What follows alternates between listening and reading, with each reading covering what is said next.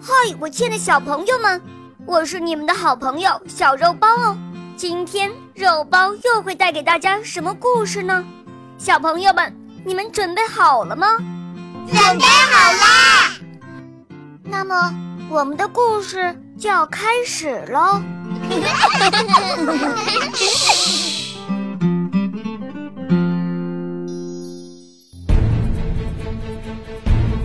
春秋时期，诸侯争霸中，越国战败了。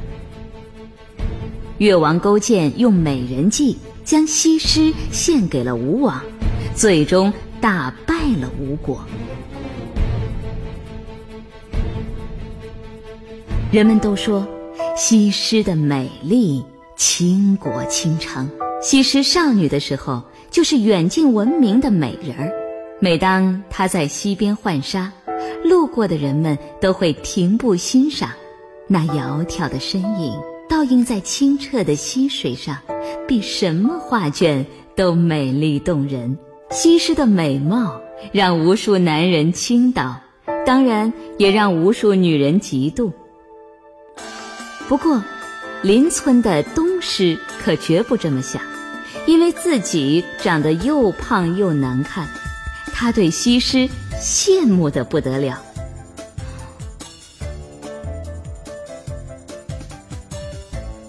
我要漂亮，我要漂亮！东施每天花儿啊、朵儿啊、衣裳首饰不停的换，可就是不好看。怎样才能变得像西施那样漂亮呢？东施偷偷的跟在西施身后，想要学上几招。西施的脸蛋儿白里透红，多么可爱呀！东施赶忙自己涂上厚厚的红胭脂。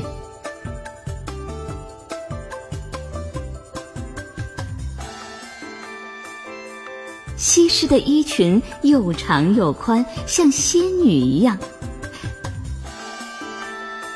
东施呢，赶忙换上宽大的衣服，看着就像个。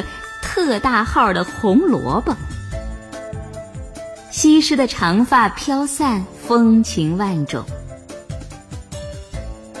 东施也松开自己的头发，散得像爆炸的火山一样。西施走起来轻轻柔柔，像是风中的杨柳，而东施。也迈开小碎步，每走一步都刻意的扭一扭。可是东施费了好大的劲儿，大家不是翻白眼儿，就是躲在一边偷偷笑。这是怎么回事儿呢？到底西施是哪儿漂亮呀？哪儿漂亮呢？东施苦恼极了。他决定要更加仔细的观察西施。这一天，西施从小桥经过，因为胸口疼，不禁微微的皱着眉头，捂着胸口，那样子娇娇弱弱，特别惹人怜惜。啊哈！终于找到了关键了。回家之后，东施立刻对着镜子模仿西施。皱眉抚胸的样子，哎呦，不错，这样子就是漂亮。就这样，东施反复的练习，觉得自己学的差不多了，就仔细打扮一番，皱着眉头，按住胸口，苦着一张脸出门了。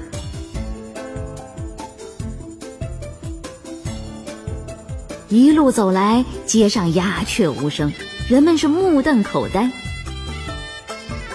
东施得意的想：“终于学到了，大家肯定都被我的美丽惊呆了。”正想着，街上突然爆发出一阵大笑声。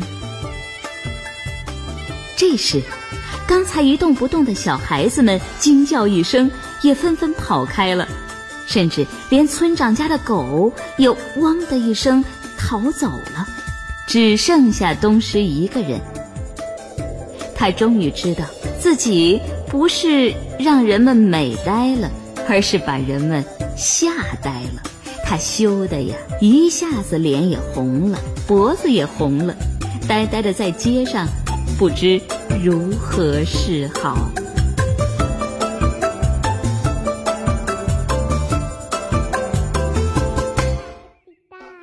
亲爱的小朋友们，今天的故事就讲到这儿了。